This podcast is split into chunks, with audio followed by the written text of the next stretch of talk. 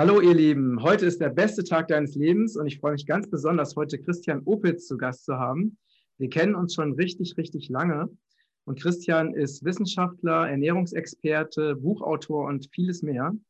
Und wir haben uns über Amazon Herb damals kennengelernt. Ich habe ja, das ist also eine Regenwaldfirma, äh, Network Marketing und ich war in der Downline von Christian. Ne? Und wir haben gemeinsam Amazon Herb, also dieses Regenwaldprojekt, nach Deutschland gebracht und äh, waren damit auch richtig erfolgreich, solange bis Amazon Herb dann ähm, seine Zelte in Europa abgebrochen hat. Aber das Gute daran ist, dass dadurch Regenbogenkreis entstanden ist. Und erstmal herzlich willkommen, lieber Christian, per Regenbogenkreis. Ja, Wunderbar. Und ich freue mich, dass wir uns nach jetzt so langer Zeit wieder ähm, persönlich sprechen und auch direkt äh, damit in die Öffentlich Öffentlichkeit gehen können. Und heute haben wir ein besonderes Thema mitgebracht, nämlich 5G und Elektrosmog und was man dagegen tun kann. Und äh, da bin ich schon wirklich sehr, sehr gespannt auf deine Expertise. Du hast ja zu diesem Thema ziemlich intensiv geforscht. Und vielleicht kannst du uns da mal ja, deinen derzeitigen Wissensstand nahebringen. Ja, ähm, sehr gerne. Was das Thema Elektrosmog angeht, möchte ich gerne an die, die jetzt zuhören, eine Frage stellen. Und zwar, was würdet ihr schätzen, wie in den letzten 100 Jahren elektromagnetische Wellen, die durch Geräte, durch Wechselstrom erzeugt werden, in unserem Lebensumfeld zugenommen haben? Um wie viel? Seit 1920. Da gab es ja auch schon Strom, Elektrotechnik, Radar, alles Mögliche, Radiostationen und so weiter. Und um wie viel hat seitdem die Präsenz von Elektrosmog, also technisch erzeugten elektromagnetischen Wellen, zugenommen. Rate das mal kurz im Kopf. So, jetzt mach eine mentale Notiz, um wie viel du das eingeschätzt hast. Und ähm, die reale Zahl hierzu ist eine Trillion. Eine Trillion. Ja, das ist eine Zahl mit 18 Nullen mit der normalerweise eigentlich nur Astrophysiker oder Mathematiker in manchen Bereichen zu tun haben. Die begegnen uns im Leben nicht allzu häufig. Und alleine diese schier quantitative Zunahme ist ein Faktor, der dramatisch unterschätzt wird, denn alles Leben ist ja Bioelektrizität. Der Spruch Bioelektrizität ist die Essenz des Lebens, der stammt von Albert Szent-Györgyi. Das war der Entdecker des Vitamin C, Medizin-Nobelpreisträger. Er ist bekannt für die Entdeckung des Vitamin C. Wofür er weniger bekannt ist, ist, dass er schon in den 1920er Jahren realisiert hat, dass dieses chemische Weltbild von Leben, Körper, Gesundheit nicht hinhaut. Er hat oft gesagt, woher wissen in Anführungsstrichen dumme Moleküle, was sie zu tun haben. Und er hat schon in den 1920er Jahren, wie andere Pioniere eben auch, im Grunde genommen die Biophysik begründet, bevor es den Begriff gab, also erkannt, dass Elektrizität, elektromagnetische Wellen ähm, in unserem Körper eine ganz entscheidende steuernde Funktion haben. Das, was dann Jahrzehnte später Professor Popp aufgegriffen hat in der Biophotonenforschung, das ist ja auch Elektromagnetik des Körpers. Und was wir eben unterm Strich sagen können, ist, wir sind bioelektrische Körperwesen auf der körperlichen Ebene. Jede Zelle ist eine Gleichstrombatterie. Unser Leben ist permanent in Kontakt mit der Bioelektrizität der Atmosphäre, kosmische Einstrahlung, Einstrahlung von der Sonne, Hintergrundrauschen des Weltalls und terrestrische Strahlung beeinflussen uns permanent. Und in der Natur gibt es eben nur eine Form von Strom und das ist Gleichstrom. Und Wechselstrom ist eben eine Erfindung des Menschen, konkret Nikolai Tesla, der 1988 diesen Polyphasen-Wechselstromgenerator erfunden hat. Und eine Zunahme von elektromagnetischen Wellen, deren Charakteristik in der Natur nicht vorgesehen ist, nämlich die Charakteristik von Wechselstrom, ja, von Polwechseln, eine Zunahme hier um das ein Trillionenfache in 100 Jahren, das ist ein bisschen viel. Da können wir nicht erwarten, dass Körper sich darauf anpassen können. Und äh, was man nun sehr oft hört, ähm, ja, es gibt ja keinen wissenschaftlichen Beweis für die Schädlichkeit und so weiter. Dazu wären zwei Dinge zu sagen. Ähm, erstens, die internationale Mobilfunkindustrie, die hat die gleiche PR-Firma wie über Jahrzehnte lang die Tabakindustrie. Und die Strategie der Tabakindustrie war ja bis 1994 alles verleugnen, was es äh, an Aussagen gibt über Schädlichkeit. Es kam dann ja erst 1994 zu einem aufsehenerregenden Gerichtsprozess in den USA, eben auch durch Whistleblower der Tabakindustrie. Und dann erst hat die Tabakindustrie offiziell eingestanden, es gibt also Risiken durch Rauchen. Aber bis dahin war die Strategie, die ihnen eben von dieser PR-Firma vorgelegt worden ist, alles ableugnen. Immer alles ableugnen. Und diese PR-Firma berät jetzt die internationale Mobilfunkindustrie. Man muss sich also über die Strategie nicht wundern. Das ist der eine Punkt. Der andere Punkt ist, wissenschaftlich betrachtet, ist seit 2013 eine gesicherte Erkenntnis vorhanden, die uns zeigt, dass die, der Unterschied, der lange gemacht worden ist in der Physik zwischen sogenannter ionisierender Strahlung und nicht ionisierender Strahlung, dass der für lebende Körper nicht existiert. Um das zu erklären. Ähm, es gibt ja ein großes Spektrum elektromagnetischer Strahlen. Das wird an Frequenzen definiert. Das geht von den Extreme Low Frequencies, den ELFs, bis hin eben zur Gammastrahlung, ja, das hochfrequenteste, was es gibt. Und in diesem Spektrum hat man früher immer gesagt, ab dem Frequenzbereich der Röntgenstrahlen, da sind Strahlen so energiereich, dass sie direkt ionisieren. Das bedeutet, ich nehme ein Reagenzglas, tue da eine wässrige Lösung rein von irgendwelchen Molekülen, Röntgenstrahlen treffen drauf, es entstehen freie Radikale, weil diese Strahlen so energiereich sind, dass sie also direkt Elektronen lösen aus den Molekülen. Ja, und dann haben wir freie Radikale. Oder es wird oxidiert. Und wenn ich jetzt mein Handy auf so ein Reagenzglas richte, passiert das nicht. Und so hat man eben früher gesagt, naja, Handystrahlen, das ist in dem Bereich Längstwellen, wie man das nennt, ist ja nicht ionisierend, ist ja nicht so energiereich, kann ja nicht so schädlich sein. Das Problem ist, bei dieser Betrachtungsweise, mein Körper ist kein Reagenzglas. Unsere Körper, die haben Zellen. Und die Zellen, die werden unter anderem in ihrer Funktionalität aufrechterhalten durch ein sehr fein abgestimmtes System von Ionenkanälen. Und der konkrete wissenschaftliche Ausdruck ist auch spannungsgesteuerte Ionenkanäle oder spannungsgesteuerte Calciumkanäle. Die werden also durch elektrische Spannung in ihrer Funktionalität gesteuert, koordiniert. Und wenn jetzt auf die Ionenkanäle, die Calciumkanäle einer Zelle Handystrahlung trifft, Strahlung vom WLAN-Router, ja, ähm, schmutzige Elektrizität, die in fast jedem Elektrogerät entsteht, dann öffnen sich diese Calciumkanäle und dann strömen massiv Calciumionen in die Zelle hinein. Das können also in einer Zelle Millionen von Ionen in wenigen Sekunden sein. Und das ist extrem ungünstig. Die Zelle ist dafür gemacht, dass viel mehr Calcium außerhalb als innerhalb ist. Und dieser unnatürliche Einstrom von Calciumionen, der führt jetzt in der Zelle zu einer freien Radikalkettenreaktion, die genauso groß ist wie das, was durch ionisierende Strahlung direkt passiert. Was am Ende dabei rauskommt, sind die beiden stärksten freien Radikale, die im menschlichen Stoffwechsel entstehen. Und äh, das sind Superoxid, also ein aggressives Sauerstoffradikal, und Peroxynitrit. Peroxynitrit wird heutzutage auch viel mit dem Begriff nitrosativer Stress ähm, assoziiert. Na, es gibt ja oxidativen Stress, freie Radikale und die schlimmste Form von oxidativem Stress, das ist der nitrosative Stress, wenn wir also Stickstoff-Sauerstoff-Radikale haben. Peroxynitrit ist hierbei das Schlimmste, was es gibt.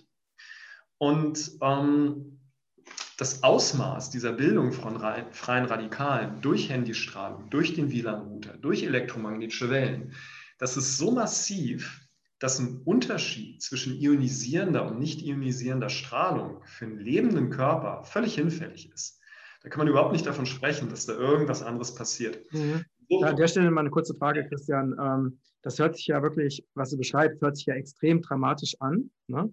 Ähm, man könnte jetzt so, ähm, ich überlege, ne, ich überlege so, ich habe ja auch ähm, ein Sohn, der 16 ist und so, ne? Und äh, wie die meisten halt wirklich die, die sehr, sehr viel eben mit dem Handy beschäftigt ist und am Computer und, ähm, und viele, ne, also eigentlich alle Jugendlichen oder jungen Leute sind ja sehr massiv dieser, dieser Strahlung ausgesetzt, also weil sie auch ohne jeglichen Schutz mit WLAN, also wirklich die volle Kanone, ne? WLAN, Handy, äh, mobile Daten immer an und so weiter, Bluetooth. Ähm, warum die, sieht man denen irgendwie nicht an, dass sie, warum werden die nicht krank? Also das ist jetzt einfach mal eine ganz, eine ganz blöde Frage, aber das ist sicherlich die Frage, die sich Menschen, die sich noch nicht damit beschäftigt haben, wirklich stellen würden. Was wäre deine Antwort darauf? Ja, was passiert, wenn massiv freie Radikale in der Zelle entstehen, ist, dass der Körper seine beiden stärksten Gegenmittel auffährt. Und die beiden stärksten Gegenmittel sind im Wachzustand das NAD-Enzym und im Schlaf Melatonin. Das sind die beiden stärksten körpereigenen Antioxidantien, die eben Freiradikale binden und neutralisieren. Und deswegen können wir mit dem Handy telefonieren und es überleben. Natürlich. Der Körper kann immens kompensieren. Nur, was damit eben passiert, das ist, dass NAD aufgebraucht wird für diese Funktion und nachts wird das Melatonin für diese Funktion aufgebraucht. Und die Folgen sind jetzt dass die eigentlichen Funktionen dieser beiden extrem wichtigen Substanzen nicht mehr in vollem Umfang zur Verfügung stehen. NAD ist die Kraftquelle für unsere Mitochondrien, für die Zellmembranreparatur. Die Zellmembranreparatur wird konkret durch sogenannte Sirtuine ermöglicht. Sirtuine entstehen zum Beispiel durch intermittierendes Fasten ja, oder auch durch längeres Fasten. Ein Grund für den großen gesundheitlichen Wert des intermittierenden Fastens, denn erst nach ungefähr zwölf Stunden Nahrungsnüchternheit werden richtig Sirtuine produziert. Ähm, dann gibt es die DNA-Reparatur. Dafür verantwortlich sind die sogenannten PARP-Enzyme, P-A-R-P. Aber Sirtuine und PARP-Enzyme und Mitochondrien, diese drei großen Funktionen der Zelle, brauchen NAD als Kraftquelle. Mhm. NAD ist eigentlich dazu da, diese Funktionen, die Sirtuine, die PARP-Enzyme, die Mitochondrien mit Elektronen, mit Energie zu versorgen. Wenn ich jetzt viel von meinem NAD verbrauche, weil ich so viel Peroxynitrit habe, dann kann ich erstmal den großen Schaden abwenden. Aber ich lauge mich auf Dauer aus. Und das bedeutet, der Mensch kommt immer mehr in diese Situation, wo er nicht ein klassisches Krankheitsbild zunächst einmal hat. Das mag auch kommen, ja. Aber das sind zum Glück nie alle Leute, die von solchen Strahlen betroffen sind. Und das braucht eben auch sehr lange Zeit, bis ein schweres Krankheitsbild entsteht. Aber ganz typische Folgen von NAD-Mangel sind Konzentrationsstörungen, diffuses Unwohlsein, sich sehr schnell zu langweilen, also dieser Drang zu immer mehr Reizüberflutung, ja, geringe Aufmerksamkeitsspanne, Unfähigkeit abzuschalten, ähm, schlechte körperliche Regenerationsfähigkeit, eine Tendenz zu Allergien, Autoimmunerkrankungen, Leaky Gut, Verdauungsprobleme. Und wenn es um den Schlaf geht, weil Melatonin als stärkstes Antioxidant in der Nacht ja eigentlich dafür da ist, dass sich der Körper regeneriert, dass dann auch aus, aus genug Melatonin am Ende des Schlafs Pinolin produziert wird, was ein Stimmungsaufheller ist, sodass wir in guter Stimmung aufwachen können. Ähm, gut, wie viele Leute heutzutage schlafen gut und wachen gut gelaunt auf? Ja? Fast niemand. Ja. Wie viele Kinder haben heutzutage Schlafstörungen? Mhm. Wie sieht es mit dem Verbrauch von Psychopharmaka und Schlafmitteln in Deutschland in den letzten 20 Jahren aus? Das, der geht raketenartig nach oben. Mhm. Und es sind eben vor allem diese diffusen Unwohlseinssymptome, die dadurch, dass sie schleichend einsetzen, irgendwie zur neuen Normalität werden Leaky Gut ist ja normal. Nahrungsmittelunverträglichkeiten, auch auf natürliche Lebensmittel, das ist ja normal. Ich meine, du und ich, wir arbeiten im Ernährungsbereich. Mhm. Ich glaube, wir wissen beide, wie kompliziert heutzutage Ernährung für viele Menschen geworden ist. Früher hat es gereicht, den Leuten zu sagen, ist dies und ist nicht das und gut war. Mhm. Und dann konnten die Leute ähm, das genussvoll machen. Heutzutage musst du bei vielen Menschen erstmal Leaky Gut und alle möglichen Probleme angehen denn viele Leute heute kriegen Probleme auch von natürlicher Nahrung, mhm. weil sie einfach nicht mehr in der Na Lage sind, Nahrung zu assimilieren. Mhm. Das sind also die wahren Folgeschäden, die diese Pathologie des Mangelwesens, dass Menschen heute irgendwie körperlich so sich zombie-mäßig durchs Leben ähm, bewegen und durchhalten und nicht gleich einen Tumor haben, okay, aber was ist mit echter Lebendigkeit? Was ist mit wirklicher Lebensqualität? Was ist mit der Fähigkeit, mit Energie und Elan Dinge zu tun, die zu tun sind und dann wirklich zu entspannen, in die Stille zu finden, sich von Auszeiten in der Natur oder einfach so in der Stille nähren zu lassen, gut zu schlafen. Wer hat schon solche gesunden Rhythmen? Wie viele ja. Leute würden es heute aushalten, mal eine Woche ohne ihre digitalen Ablenkungsmedien zu sein? Ne? Also Gesundheit und Krankheit, da braucht es auch wirklich neue Definitionen. Die Diagnosekriterien ähm, und Diagnosebilder aus den 80er Jahren, die tun es heute einfach nur noch bedingt, weil es sehr vieles gibt. Das gab es früher in dem Ausmaß nicht. Mhm. Ja, es ist auch so, ne, was, du, was du zu Anfang beschrieben hast, äh, diese ganzen Symptome ne, wie Langeweile, sehr kurze Aufmerksamkeitsspanne, dann Unkonzentriertheit und so weiter. Das ist ja alles, was man ja auch gerade bei den jungen Leuten extrem findet. Ne? Ja. Das, äh, da gibt es ja eigentlich fast niemanden, bei dem das nicht so ist. Ja, das ist der eine Punkt. Und da wir gerade die Corona-Zeit haben, möchte ich mal noch auf einen anderen Punkt hinweisen, weil ja auch viele Dinge oft nicht miteinander in Verbindung gebracht werden. Nochmal eine Quizfrage an alle, die zuhören. Seit wann gibt es jährlich Grippewellen? Seit wann? Seit welchem Zeitpunkt? Die Antwort ist 1889. Mhm. Dem Jahr, in dem weltweit der elektrische Strom eingeführt worden ist. Ah, wow, okay. Grippe wird seit 1580 in Europa aufgezeichnet, sehr akribisch von Ärzten und Chronisten, in der arabischen Welt auch. Grippewellen, die kamen immer in Wellen, das waren immer Epidemien, also wenn Grippe, dann hatten das ganz viele auf einmal. Die kamen aber früher mit Pausen von 10 Jahren, 15 Jahren und länger. Es gab zwischen 1645 und 1727 keine Grippe in Europa. Das war eine Zeit, da gab es noch überhaupt keine Hygiene. Es gab keine Abfallentsorgung, es gab kein Abwasser. Die Leute haben ihre Fäkalien in den Städten auf die Straße, in die Gosse gekippt. Ja. Es gab keine Krankenhaushygiene. Ähm, sich zu waschen galt immer noch als christlich äh, verpönt, ne? heidnische Eitelkeit. In diesen Hygienekatastrophenmilieu gab es endlos viele Infektionskrankheiten. Es gab in diesem Zeitraum zwischen 1645 und 1727 auch noch eine Pestepidemie in Europa. Aber es gab keine Grippe. Und erst 1889 kam es zu einer massiven Grippe und ab dann gab es nie wieder eine Pause. Außer, diese, außer diesen Winter.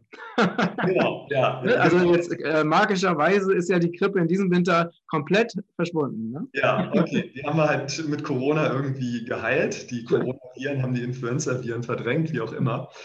Gut, aber was wir sagen können ist, im Gegensatz zu anderen Infektionskrankheiten, die Ende des 19. Jahrhunderts durch moderne Hygiene massiv runtergingen, ja, Cholera war eliminiert durch die Abwassersysteme von Max von Pettenkoffer, Scharlach ging runter, Tuberkulose ging runter, es ging alles runter. Grippe wurde viel häufiger und viel schwerer in den Symptomen, seit es elektrischen Strom gibt. Die mhm. spanische Grippe 1918, die setzte genau in dem Monat massiv ein, als die US-Armee für den, ersten, für den Eintritt in den Ersten Weltkrieg dann ein weltumspannendes Netz von Radarstationen fertig hatte. Also Radiostationen, die als Radar genutzt worden sind ne, und als ähm, drahtlose Telegrafie. Und äh, Radiostationen 1918, die haben 3000 Mal stärker gestrahlt als heute, weil die Technik noch sehr krude war und mit reiner Leistung diese Distanzen überbrücken musste. Genau in dem Monat, wie die US-Armee das weltumspannend fertig hatte, brach die spanische Grippe aus. Ja, und jetzt haben wir eben seit zwei Jahren diese ganzen neuen Satelliten, die ja auch zur 5G-Technologie gehören und 5G zumindest teilweise am Boden ähm, und zunehmend installiert. Und ähm, mal abgesehen von den Corona-Zahlen und vielem, was da fragwürdig ist, es gibt schwerkranke Menschen, es gibt ja auch diese Post-Covid-Patienten, die wie bei der spanischen Grippe auch ähm, massive neurologische Einschränkungen haben. Ja, bei der spanischen Grippe hatten viele Leute Hirnblutungen und Depressionen und Gedächtnisstörungen. Heutzutage haben viele Post-Covid-Patienten eben auch, die sind ja in Reha-Kliniken zum Teil, diese Symptome die man nicht von Lungenerkrankungen sonst kennt. Und natürlich sind das alles nur Korrelationen. Korrelation ist nie ein Beweis für Ursache und Wirkung, aber es ist schon bemerkenswert, wie extrem Grippe korreliert mit elektromagnetischen Faktoren.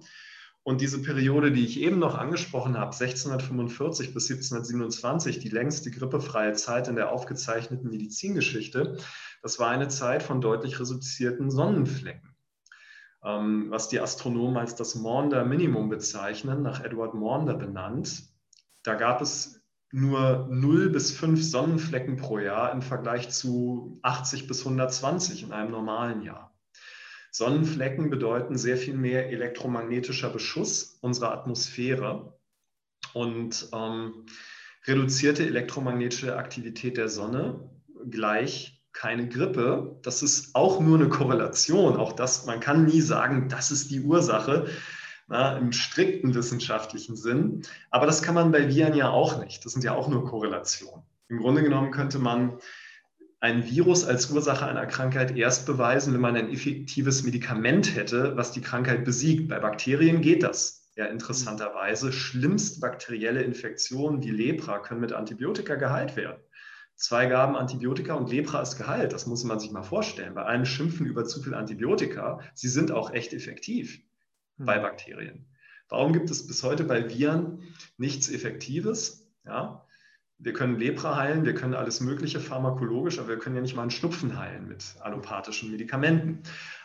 Also kann man sich mal fragen, wie logisch ist diese Virenkorrelation als Ursache und Wirkung? Ja, auch der Entdecker des Influenza-Virus, Dr. Richard Shope, hat übrigens äh, geglaubt, dass Grippe nicht ansteckend ist, sondern das Virus das Virus einfach latent vorhanden ist und ausbricht durch einen äußeren Einfluss. Er hat das also oft gesehen bei Wetterumschwüngen, dass dann Grippewellen bei Tieren ausbrachen. Er hat Influenza-Viren zuerst bei Schweinen isoliert und ähm, ging eben auch davon aus, das sind ähm, atmosphärische Faktoren, die da eine Rolle spielen.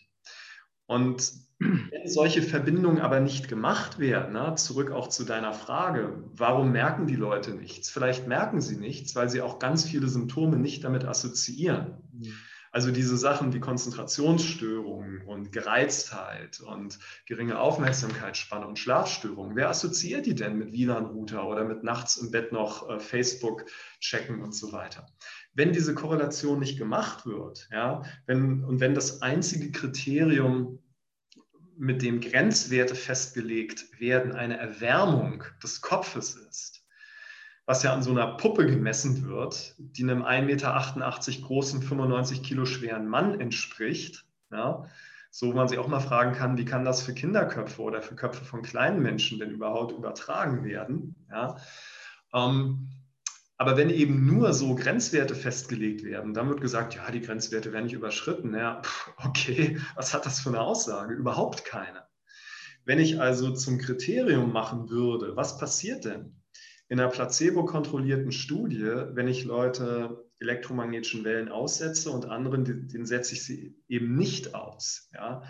Und dann überwache ich einfach mal Freiradikalbildung, ähm, Melatoninbildung in der Nacht. Mit welchem Hormonstatus wachen die Leute auf? Wie sieht es morgens aus mit Pinulin, mit ähm, Dopamin, Ketamin, mit diesen ganzen wichtigen neurochemischen Balancen? Wenn man nämlich solche Studien macht, wenn man solche Untersuchungen macht, dann findet man massive Korrelationen. Du hast Handy erwähnt und Jugendliche. Eine Studie in den USA hat aufgezeigt, dass die Selbstmordrate bei Jugendlichen proportional mit den Stunden von Handygebrauch pro Tag hochgeht. Mhm. Ja, das ist nur mal so eine von sehr vielen. Mhm. Ähm, ich verweise hier auch nochmal auf äh, Professor Karl Hecht, ja, diese große Koryphäe der äh, ganzheitlich medizinischen, neurologischen, physiologischen Forschung, der früher auch die neurologische Forschung an der Charité geleitet hat. Und Professor Hecht hat Tausende von wissenschaftlichen Arbeiten aus Russland ausgewertet über viele Jahre hinweg über elektromagnetische Strahlung und Folgeschäden. Und die sind zu 100 Prozent deckungsgleich, dass elektromagnetische Strahlung, die durch wechselstrombasierte Geräte erzeugt werden, massive Schäden erzeugen.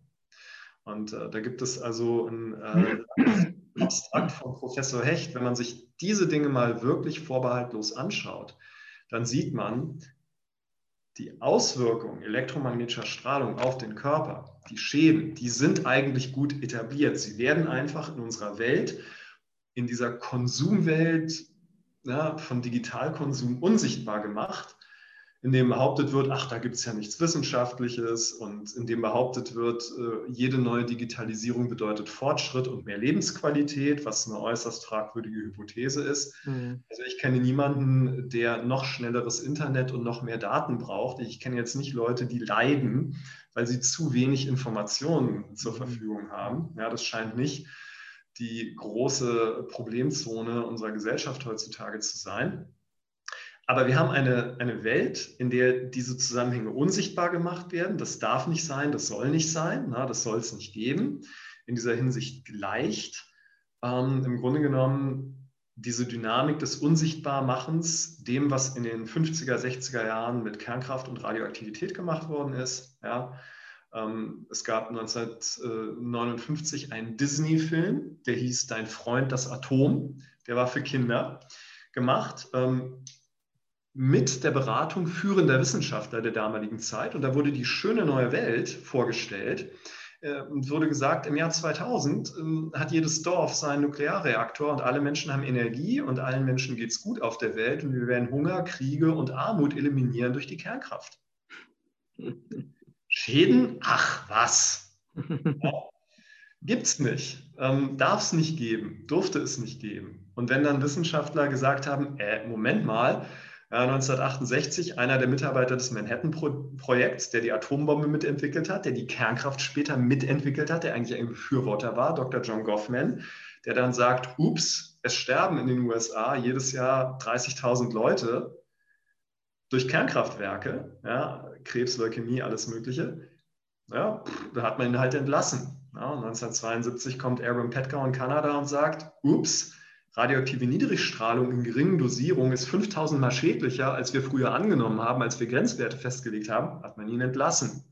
Heute macht man das Gleiche.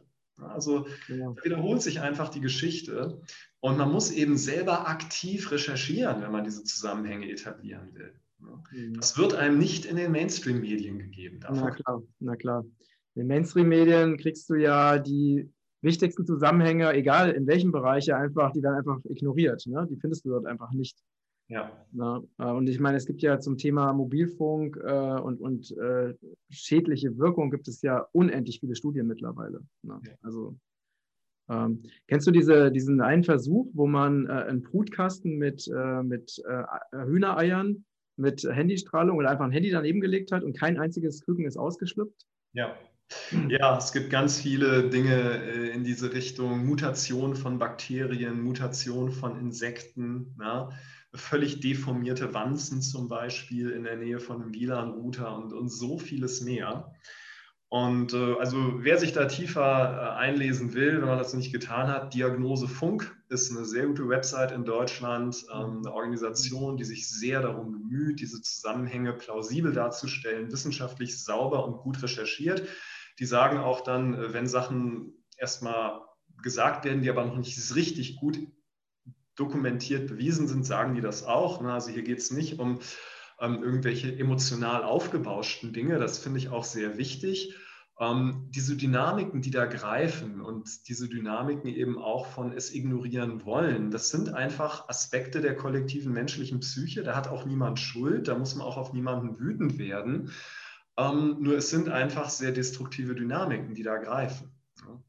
Und ähm, elektromagnetische Wellen sind einfach ähm, durch diese massive Quantität, dass es immer mehr wird und dass wir inzwischen den Himmel zugenagelt haben mit Satelliten, dass ja inzwischen Astronomen äh, sagen, Sternebeobachtung wird problematisch mit diesen 45.000 neuen Elon Musk-Satelliten alleine diese Massivität als, als Dauerfaktor, ja, dem man sich ja praktisch nicht entziehen kann, das ist eine der wichtigsten Gesundheitsherausforderungen heutzutage für unsere individuelle menschliche Gesundheit, aber auch für die Natur. Ja, völlig klar. Und insofern würde ich dazu raten, das Thema auf dem Schirm zu haben. Ähm, es nicht zu ignorieren, auch mal ganz ehrlich Inventur zu machen, wo bin ich vielleicht schon süchtig, ohne es zu merken. Mal ganz ehrlich, auf wie viel digitalen Schnickschnack könnte ich verzichten, wenn ich jetzt nicht von Sachen spreche, die ich für meine Arbeit wirklich brauche. Und ähm, wo ist es einfach Sucht? Wo klicke ich einfach immer noch das nächste YouTube-Video und äh, gucke mir noch die, das nächste Post hier an und dort, ohne dass es irgendwas zu tun hat mit irgendwas, was mein Leben bereichert. Ja? Mhm. Eine Sache, die ich auch oft Menschen empfehle, ähm, weil ja auch äh, so gerne heutzutage der Begriff der Überforderung um sich greift und alle Leute sich überfordert fühlen, dann sage ich, gut, natürlich gibt es Lebenssituationen, wo das der Fall ist mit kleinen Kindern oder pflegebedürftigen Eltern oder was auch immer. Aber die meisten Menschen, die sich überfordert fühlen, denen empfehle ich, für mal eine Woche Zeittagebuch. Konsequent, jede Stunde. Was hast du konsequent gemacht? Wie viel Zeit? Wofür? Und dann guck mal, wie viel von deiner Zeit versackt im Cyberspace und am Ende hast du nichts davon. Mhm. Ja. Es war einfach nur ein Juckreiz, mhm. den du gekratzt hast. Es war einfach nur einfach die Verführung, weil da irgendwas blitzelt. Mhm. Ja? Mhm. ja. Oder stell mal dein Handy-Display auf schwarz-weiß und guck mal, wie sehr dich das alles noch interessiert. Ja, ja das funktioniert, weil ich meine, das ist, ja nicht zufällig, dass neue Messages, dass die immer rot blinken. Ja? Das Gehirn denkt, oh, rot. Blut, Verletzung. Da, da, sind wir einfach primitive Reizreaktionsorganismen, ja, so. ähm, ja. Und die Tatsache, dass wir einfach biologisch auch immer noch als fressende Alarmanlage durchs Leben gehen, ja, dass da ganz primitive Mechanismen angeklebt werden können, die machen sich halt die digitalen Konzerne zunutze. Und deswegen sind die neuen Messages auf deinem Handy rot. Und dann glaubt dein Gehirn, das sei echt irre wichtig. Schalt's mal auf schwarz-weiß. Guck mal, wie leicht es ist, dann irgendwelchen Kram zu ignorieren, der dich da mhm. anblinkt. Ja, das ist richtig. Ja. Ja. Mhm. Ähm, ich finde das ja wirklich super spannend. Ich habe gerade ich habe gerade die Idee, dass wir, ähm, weil du jetzt schon sehr ausführlich so die, äh, diese ganzen Zusammenhänge ähm, sehr plausibel und ähm, plastisch dargestellt hast, dass wir an der Stelle ähm, für heute das abschließen mhm. und dann ähm, das nächste Mal du die, die Lösung, die du ja auch herausgefunden hast, ne, das ist ja mal wichtig, weil nächstes sehr, sehr äh, ein großes Anliegen in meinem Kanal, dass ich natürlich, wir klären auf, aber wir wollen auch immer Lösungen anbieten, weil ich will ja nicht die Leute hoffnungslos zurücklassen. Und deswegen, ich danke dir fürs Zuschauen und Zuhören und äh, sei gespannt, nämlich äh, das nächste Mal kommt ein neues Interview mit Christian. Und dann sprechen wir über die Lösung, die Christian entwickelt hat und wie du das in deinem Alltag so anwenden kannst, dass du eine völlig neue Lebensqualität bekommst. Hm. Möchtest du zum Abschluss noch was ähm, den Zuschauern und Zuhörern noch was mitgeben? Ja, ich würde immer äh, empfehlen, dass wenn man sich mit solchen Problemthemen beschäftigt wie 5G, es wichtig ist, zwar das Problem eben nicht zu ignorieren, aber auf der anderen Seite auch immer wieder und vor allem geht das sehr gut in Stille, in Rezeptivität, sich zu verbinden mit dieser immensen, ressourcenreichen Lebendigkeit in uns. Ja, eure Körper, die sind so unfassbar genial und das Zusammenspiel der Naturkräfte, die euch nähren und tragen, das ist so immens. Da ist so viel Potenzial für Regeneration, für Heilung, für ein gutes, gesundes Leben. Ähm, lasst euch nicht entmutigen oder äh, euch in eine Position bringen, wo ihr euch als bedrohtes Mangelwesen wahrnehmt. Ähm, Probleme anzugehen ist dann gut, wenn ich pragmatisch bin und sage, gut, hier ist ein reales Problem und diese Immensität von Lebensweisheit, die schon in mir ist, die in jeder Sekunde unendlich viele Stoffwechselprozesse sensationell ähm, koordiniert, die wird auch Lösungen finden. Und in dieser Ausgewogenheit hoffe ich, dass ihr euch mit solchen Themen beschäftigen könnt. Super, sehr, sehr schön gesagt. Sprichst mir aus dem Herzen, Christian. Ihr Lieben, ich danke fürs Zuschauen und Zuhören. Wenn ihr in Zukunft nichts verpassen wollt, dann abonniert gerne unseren Newsletter. Alles Liebe und bis bald. Danke.